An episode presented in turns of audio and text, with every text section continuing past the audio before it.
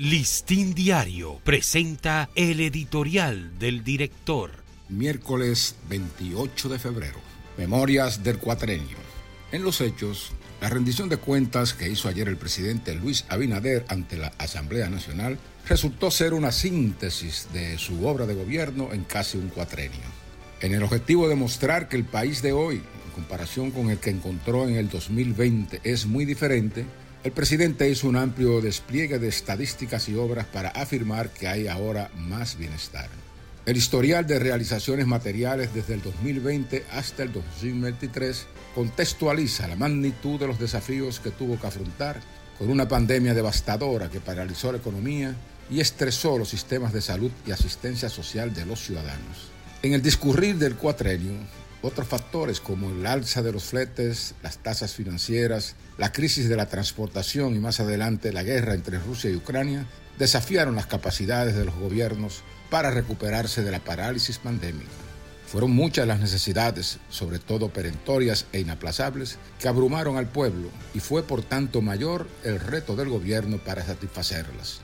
Tuvo que echar mano a una política de subsidios para evitar que los combustibles en alza deprimieran los ingresos ciudadanos y para estimular la atracción de turistas, de inversiones extranjeras y para sostener la producción agropecuaria.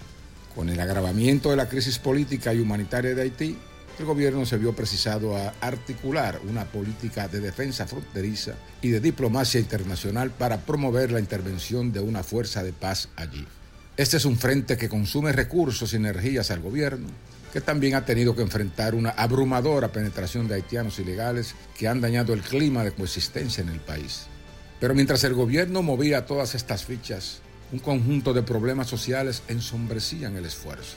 El incremento de la violencia familiar y callejera, los crímenes de todo tipo, el predominio de malas conductas y bajas calificaciones de los estudiantes de escuelas públicas, más el microtráfico y la drogadicción, acentuaron la quiebra moral de la sociedad.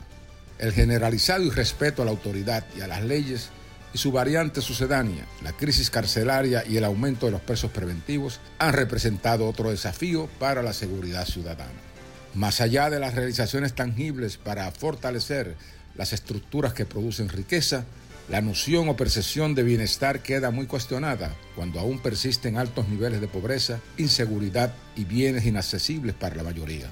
A la ciudadanía le tomará su tiempo fagocitar este legado de realizaciones del gobierno para poder comparar con una balanza en las manos cómo se ha movido el péndulo en este cuatrenio. Listín Diario presentó el editorial del director.